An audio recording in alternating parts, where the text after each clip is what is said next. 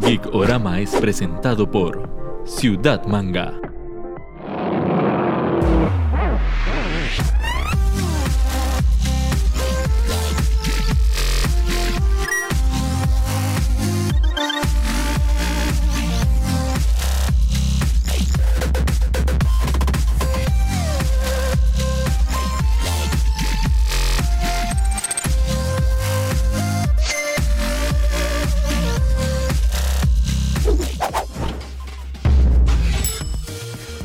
Bienvenidos a Geekorama, un programa más. Gracias por acompañarnos en temas 2 y temas originales. Como siempre, Ernesto conmigo. Ernesto, ¿cómo vas? Todo bien, por dicha, por vida. Y un amigo ya de la casa, repitente, Marco Prado. Marco, ¿cómo estás? Hola, mucho gusto. Bien, gracias, gracias por tenerme de nuevo. Marco de Garbo Serie B, ¿cómo estás, Marco? Todo bien, excelente. Bueno, desde la última vez que nos vimos también han pasado muchas cosas y veo que ustedes también, entonces buenísimo volvernos a encontrar. Tanis, Tanis. Vimos ahí, cuando hicimos el programa de Navidad, vimos que los deseos de Marco iban muy hacia, las, hacia Watchmen, vimos muchas figuritas en el cuarto de, de Marco. Entonces dijimos, Sí. mira, ¿Por qué no aprovechamos? ¿Por qué no aprovechamos que, sobre- ya vi- que Marco ya nos soportó una vez, que nos soporta otra vez más? Y hablamos de Watchmen, que parece ser algo que le gusta. Sí, claro. O sea, de hecho, bueno, eh, un, un spoiler ahí es que la primera vez que me llamaron no había podido, digamos, atender el llamado por diferentes razones de salud. Pero me dolía, me dolía. Sí, hubo, un tema, hubo una petición como, madre, por favor, eh, no, no quemen el tema. Y, y fui- Sí, y no, la- entonces la decisión fue posponer el tema, se recuperara, tomara jengibre con miel de abeja. Exacto. y ya Subieran las defensas. Subieran las defensas y ahora sí ya. Ok, Sí. pero entonces el tema es, debido a la reciente serie que hizo HBO de Watchmen, vamos a hablar un poco, como recapitular por qué Watchmen es tan importante y sobre todo por qué la serie caló tanto. ¿Verdad? Excelente. Pero antes de empezar, tenemos que agradecer a Ciudad Manga, ¿verdad? Porque si no, no, este programa no sería posible. Estamos en Cabón de Paseo Colón, que es nuestra casa recurrente.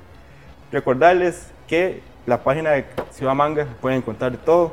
Vamos a estar regalando este hermoso Funko de Está muy chido. man. en el ATST.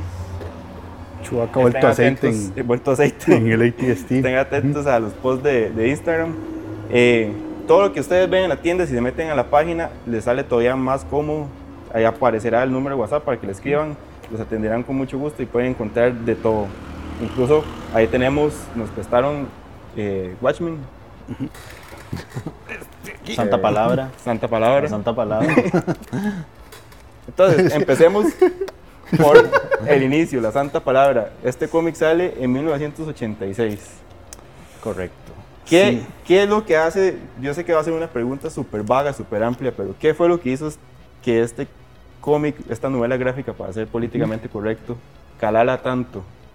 Que es un, o sea, usted no puede hablar de cómics sin que se cite este. Sí. Sí, bueno, yo siento que en parte es la gran cantidad de esquemas que rompió para su tiempo, ¿verdad? Formas de contar historias, también eh, es parte de todo un proceso que venía trayendo los cómics en ese, en ese entonces, que venían este, siendo tomados más en serio, este, con historias mucho más, este, más maduras. eh, y bueno, en eso mucho de ahí colaboró Alan Moore, ¿verdad? Que es como Sí.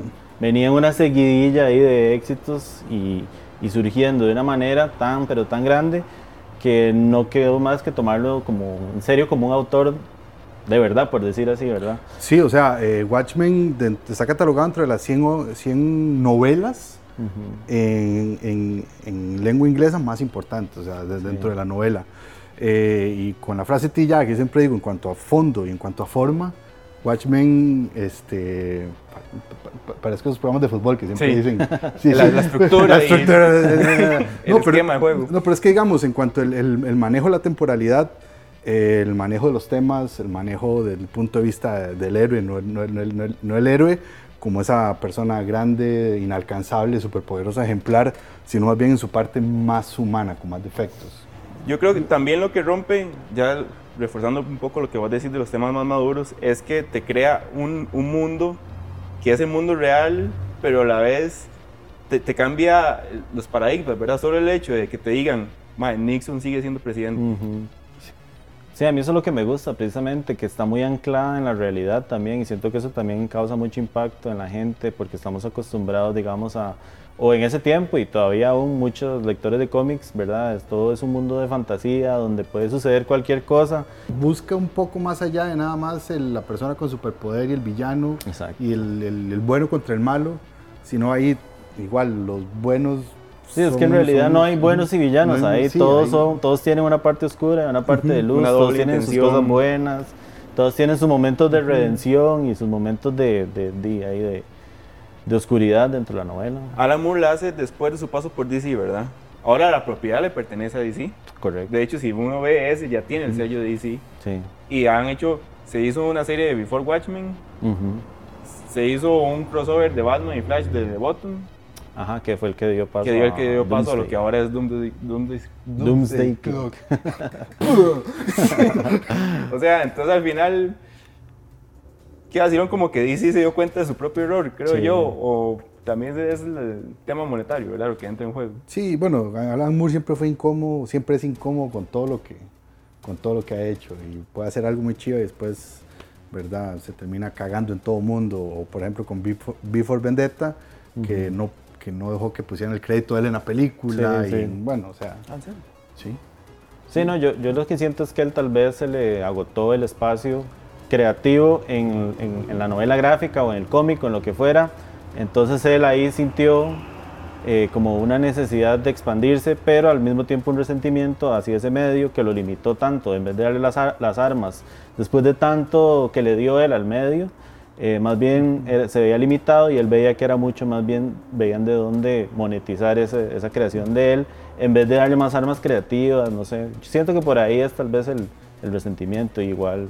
Ok, creo que todos podemos concordar en el hecho de que es una obra maestra, es un clásico y pasará los años como una obra que, nadie, se- que ningún amante del cómic se puede perder. Sí, no, no, y no solo ningún amante del cómic, los amantes de las De la historias. literatura, O sea, de la literatura, ficción. que se sientan y que vean un buen relato en cuanto a cómo está contado y a lo que está contando. Ok, Sí.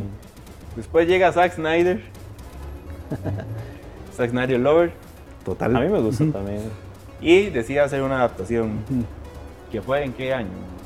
En este, porque se va a ver. Bueno, ese fue dato- 2009, 2009, 2009. 2009, sí. Gracias, Juan, que dice que vino. ¿Qué les parece la adaptación de Zack Snyder? Sabemos que hay un, un tema que siempre le van a reprochar, pero primero Sí. veamos como las opiniones por, por encima. Yo, bueno, a ver. Watchmen debió haber sido en dos partes, pero era demasiado riesgo para DC Comics. Un cómic que no es tan conocido, porque, o sea, a, a nivel, a nivel masivo. A nivel masivo, sí. a nivel masivo, como para gente que, que, que no ve llegarle con dos películas, que la primera fallara y que después no. Entonces dijeron, "Di, no, metamos todo esto aquí, ra", y le tocó un brete bastante duro a Zack Snyder. Sí, de hecho, es tamaño brete Sí. y se nota porque, digamos, la película, pese a todo, para los que han leído, digamos, los que leyeron antes el cómic, sí mantiene como ese ritmo, tiene algunas omisiones y todo, tiene cosas que más bien en el cómic se extienden más, eh, se, se profundizan más, pero a fin de cuentas, o sea, tiene, tiene buen se ve el trabajo capturada. del mae, exacto. Sí, sí, se ve el y, trabajo. y, por ejemplo, en, en la, él, él se tomó en la versión extendida, o bueno, en el DVD o el Blu-ray, ya ni me acuerdo qué, El VHS. en el VHS, venía con otro VHS. Y un donde- Betamax Sí, era de 4 VH, doble cinta. eh, digamos, donde hicieron animada la historia que el, el cómic Ajá, que, que- que es- lee el, El, el cómic que pasa el dentro. cómic de del- los sí. Sí, o, sea, el- el- o sea, abarcaron todo, pero eh, al final Era demasiado. era demasiado.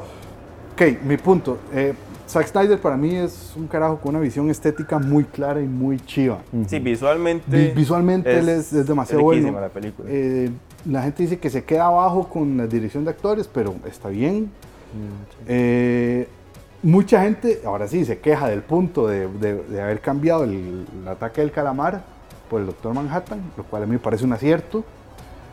Muy raro porque, bueno, luego, en- lu- luego en la serie los el calamar es una vara importantísima, pero Sí. digamos, en, en- en la película a mí me parece muy bien.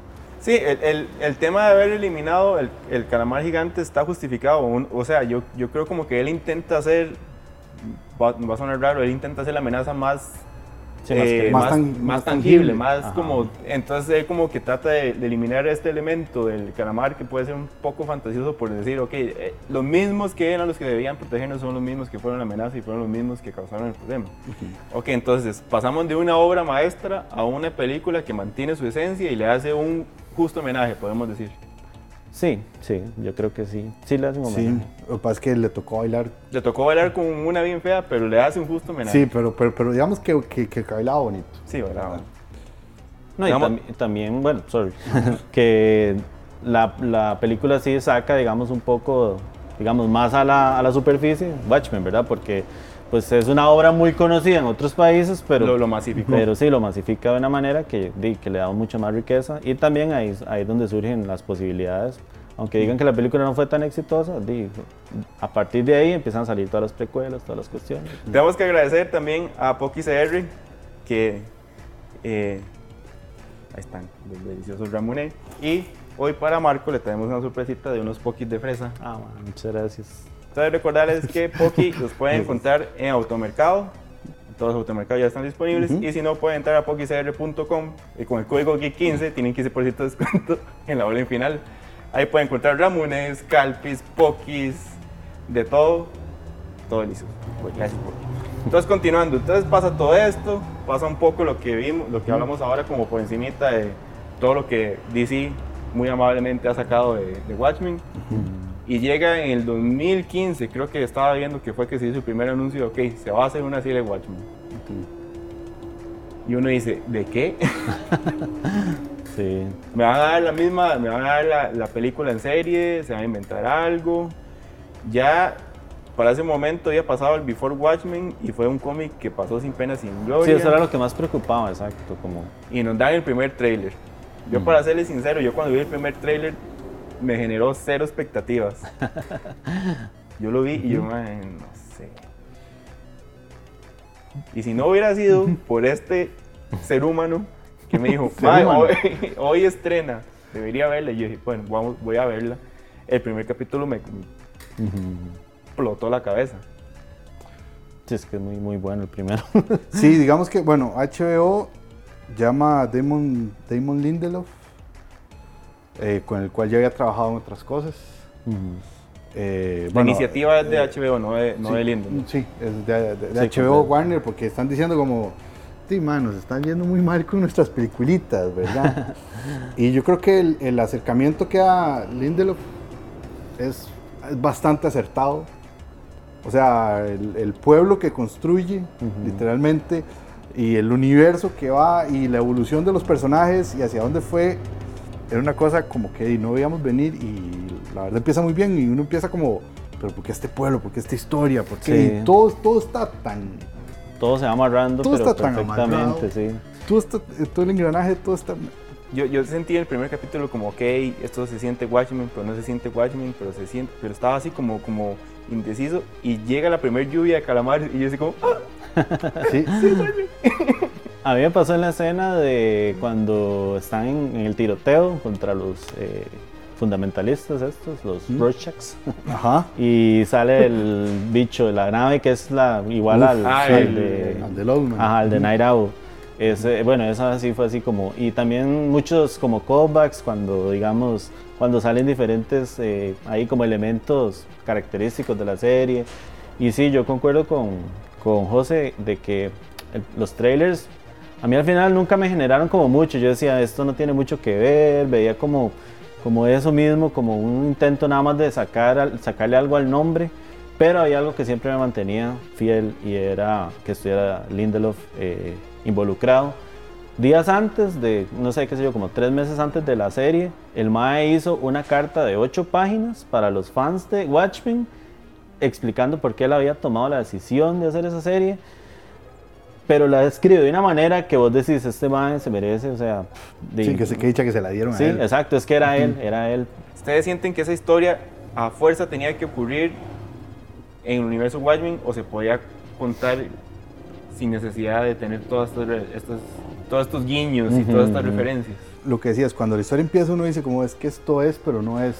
Porque, o sea, lo rico es que el- el- en el cómic, en la novela gráfica, están los personajes. Y uno se identifica con los personajes y lo que fueron y todo.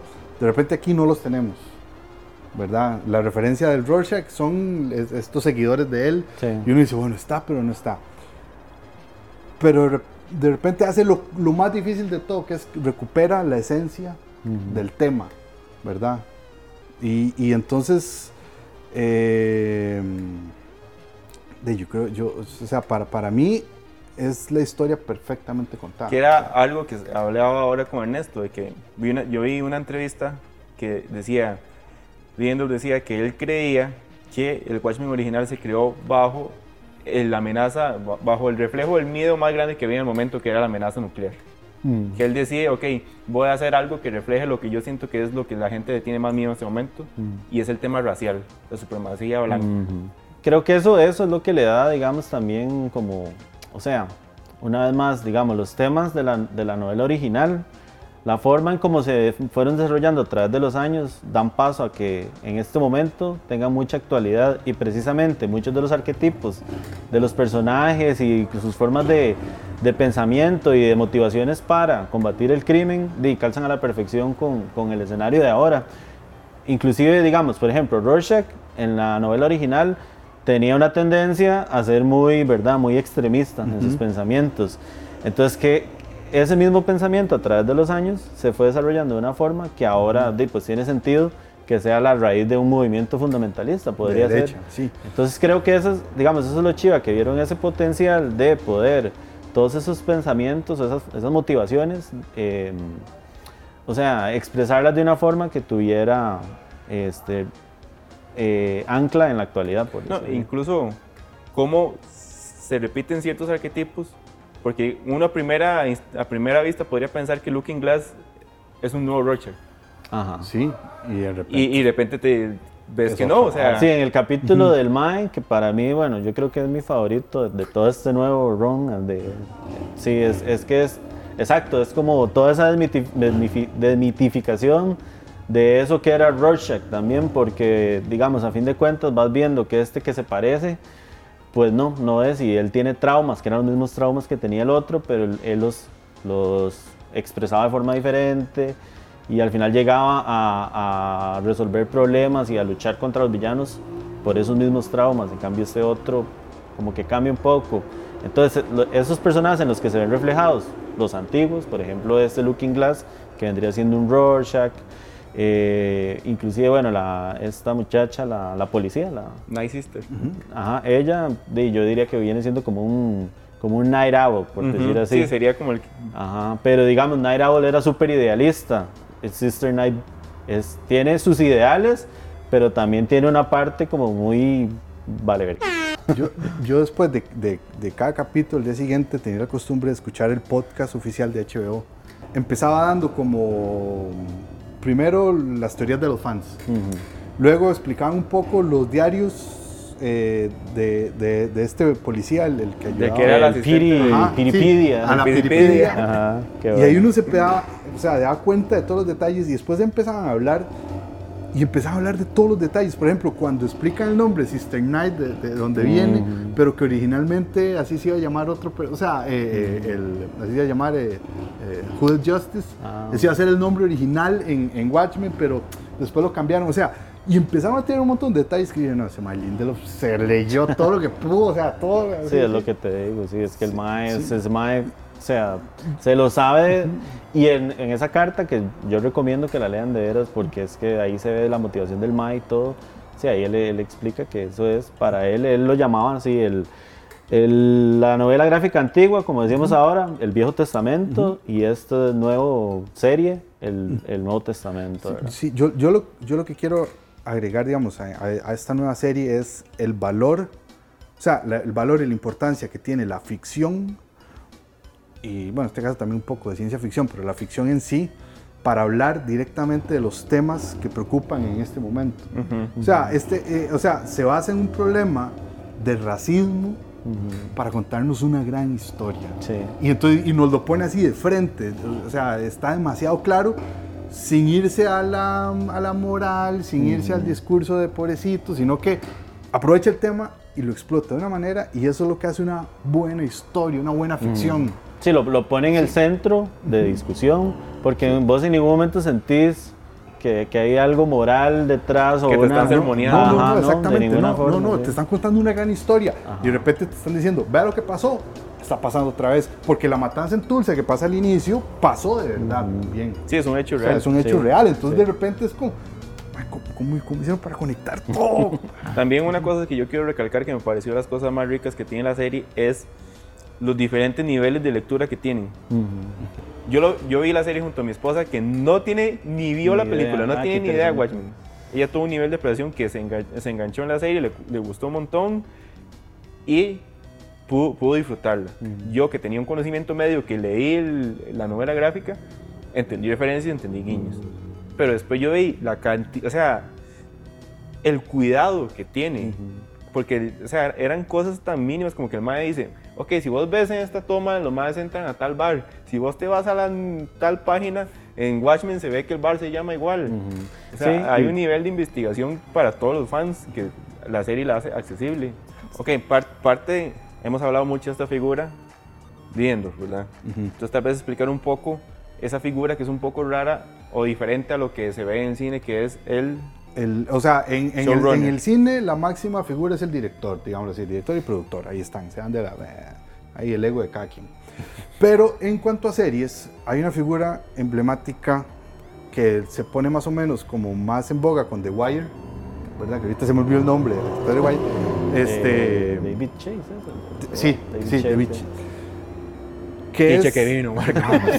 Ellos, este, ma, que es el showrunner. Entonces, el showrunner lo que hace es, se encarga de, de darle el sentido a la serie de inicio a fin, de ver hacia dónde va, cómo son los arcos, puede escribir alguno que otro, ¿verdad? Elige quién, quiénes van a ser los directores, elige también, el casting está, pero no necesariamente él se sienta a dirigir. Es como la voz de la conciencia, es como... Es como el que le va Sí. diciendo, ok, Sí. papito, se me está desviando, Sí, vamos acá. exactamente. No, esto no puede ser así porque no, porque Porque en no. otro capítulo este ma hizo no, esto. no, no, o sea, y él, él- él es la cabeza y el que lleva todo. Ajá. ¿Qué les pareció el Doctor Manhattan de la serie? Vamos a ver. Voy a dar mi opinión. O sea, dentro de la serie, como viene, todo muy bien y explica muy bien su apariencia, pero digamos, no me gusta, simplemente no me gusta cómo se ve en su Por forma fin lo puedo decir. Por fin lo- No tengo nada en contra de él, me parece un buen personaje, me parece que, es- que está bien, digamos, o sea, tiene una lógica que, es, que sigue y todo, pero es que no me gusta cómo se ve, simplemente, o sea, no, no me gustó en su forma humana, porque digamos, hay ciertos flashbacks a cuando él está construyendo en Europa y todo, su, ese mundo que le hace a, a, A- a Adrian. Byte, ajá, y todo bien, y él se ve muy tuanis. Y también creo que otra cosa que me predispone es que a mí me encantó el Doctor Manhattan de Zack Snyder. Creo que eso sí fue un acierto completo. O sea, todo el arco de Doctor Manhattan en, en la peli de Zack Snyder es demasiado bueno y el mae se ve igual y todo. Entonces como que ya eso, ya uno tiene una Ya uno tiene un referente, sí. Pero, pero digamos, a mí no me gustó la apariencia, pero la historia, el capítulo y digamos, bueno, tal vez al final sí todavía tengo como mis, mis, mis reservas ahí, de, al final no lo usaron para tanto, ¿me entiendes? No, no era un, o sea, pero más allá de eso, o sea, creo que mi problema es la apariencia humana, me parece de, mae, de Blue Group. ¿Usted Ernesto? Sí, no sé. A ver, es que yo tengo un problema con el Doctor Manhattan. Es que el más es tan requete poderoso, pero tan pereza. hiper mega. que- o sea, no es que me aparezca, es que entonces. O sea, yo, de- lo pueden usar para que el man nada más haga así y desaparezca todo. No sé. No, pero o ese es otro mae. Ese concepto. Sí, perdón. es, es Thanos. Entonces, eh, yo creo que donde intentaron bajarlo, o sea, como bajarlo a tierra lo más que se. O sea, lo, lo lograron bien. A, a mí el giro de que el más siempre haya sido y siempre estuviera ahí, Ajá.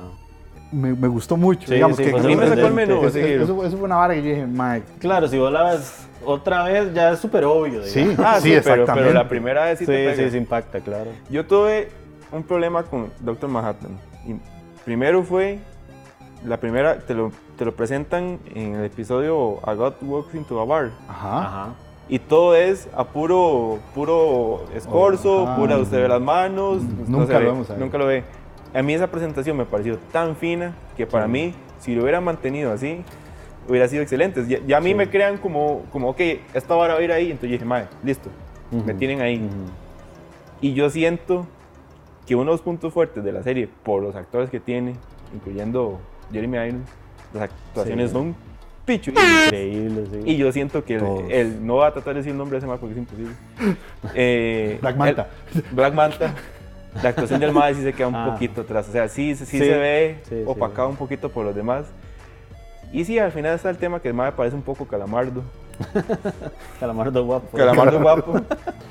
Al final, no sé si se acuerdan, cuando este mae, bueno, Hooded Justice, el abuelo de Ángela, este, eh, algo le preguntas del Doctor Manhattan y el mae es como, digamos, que él es un buen tipo, pero que siempre le pareció que él pudo haber hecho más con el poder Sí, que sí, tenía. sí, sí, eso, es un, eso es un ataque así directo, pero, Es- pero muy tuanis. Es un porque- guiño directo, sí. Ajá. La serie Ah, reclamándose a sí misma. Ajá, sí. exacto. Sí. Y sí, dice, a mí me parece que esa es una buena conclusión de, ese, de todo ese personaje dentro de la serie. Es como, dice muy chiva y todo, y el Mae ayudó a, a que todo esto entrara en moción, pero Al mismo tiempo pudo. de, haber- pudiste haber hecho más, sí. Lo único, nada más, rápidamente, la presentación que hacen de Angela siempre es cuando está en la escuela o, o cuando está haciendo la presentación de la hija, la mamá es abriendo un huevo, haciendo un omelette. Ah, sí. Y desde ese inicio, desde esa vara, marca tu cari. Como hacen la vara también. Ok, bueno, antes de tirar una última pregunta, tenemos que agradecer a Elementos 3D. Hoy tenemos este lindo hablador que nos hicieron. Sí, tuanis, mae. Comentarles que Elementos 3D es una empresa que los asesora a ustedes en todo el proceso de diseñar algo desde la idea. Ellos le ayudan con diseños, renders, análisis mecánicos de inyección y ya propiamente lo que es la impresión. Entonces, si ustedes tienen idea eh, de para una figurita, para pueden hacer bustos, litografías, cualquier cosa, ustedes nada más se contactan a ellos y ellos lo asesoran de cómo llevar esa idea allá a materializarlo. Si tuvieran que elegir entre la película de Zack Snyder y la serie, ¿con cuál se quedaría? Serie. Fácil, sí. La Sin serie. pensarlo así, trabajatable. Sí, claro. Y a sí. usted eso le duele un poquito en su corazón. Sí, ¿verdad? totalmente. Sí, weón. Estamos- vamos a ir a la sección X y Y presentada por 2B Studio.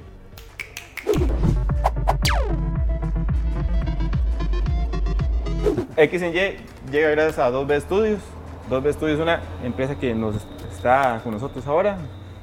Tiene esta linda camisa de Thor. Esta la vamos a estar regalando en redes. No esta porque está No esta, porque- Una parecida. Eh, hacen excelentes trabajos en serigrafía. Es un diseño creativo y experimental que desarrolla seri- serigrafía textil, donde llevan tus ideas etéreas al plano físico. Gracias a ellos tenemos X en Y. Ya vimos que gracias a Don Billete, el universo de Watchmen se juntó con el universo de DC En cómics. en cómics. Probablemente próximamente pase en algún soporte audiovisual. Esto hubiera sido posible en el universo, juntar el universo de Watchmen con el universo de Marvel. Mm, de ahí. Yo debo confesar que del universo Marvel no soy tan conocedor como el de DC, pero me parece que por los elementos básicos no, no creo que sea posible del todo. No, no, posible sí, pero no creo que sea una buena mezcla. Thanos versus Doctor Manhattan, mucho tono azul. Mae, Darkseid se desayuna Thanos, mae, Doctor Manhattan, no me pongas, ¿me entiende? Ya, Eso era. eso es. Esto fue X Y gracias a 2B Studios.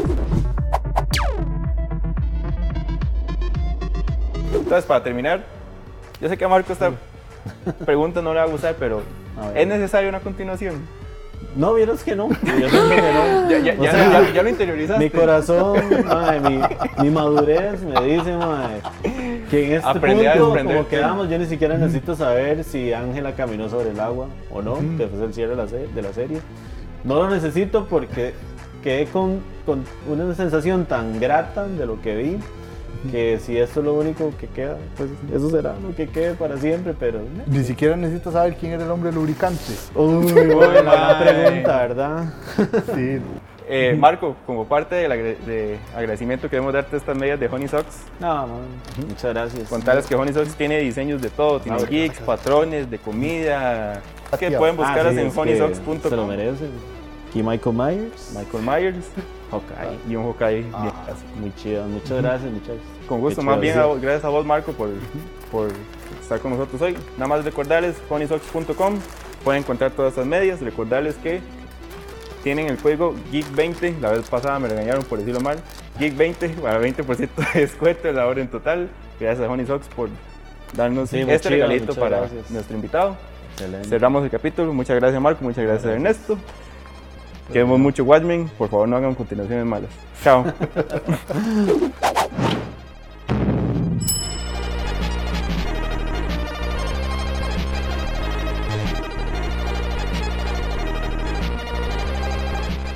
Gekorama fue presentado por Ciudad Manga.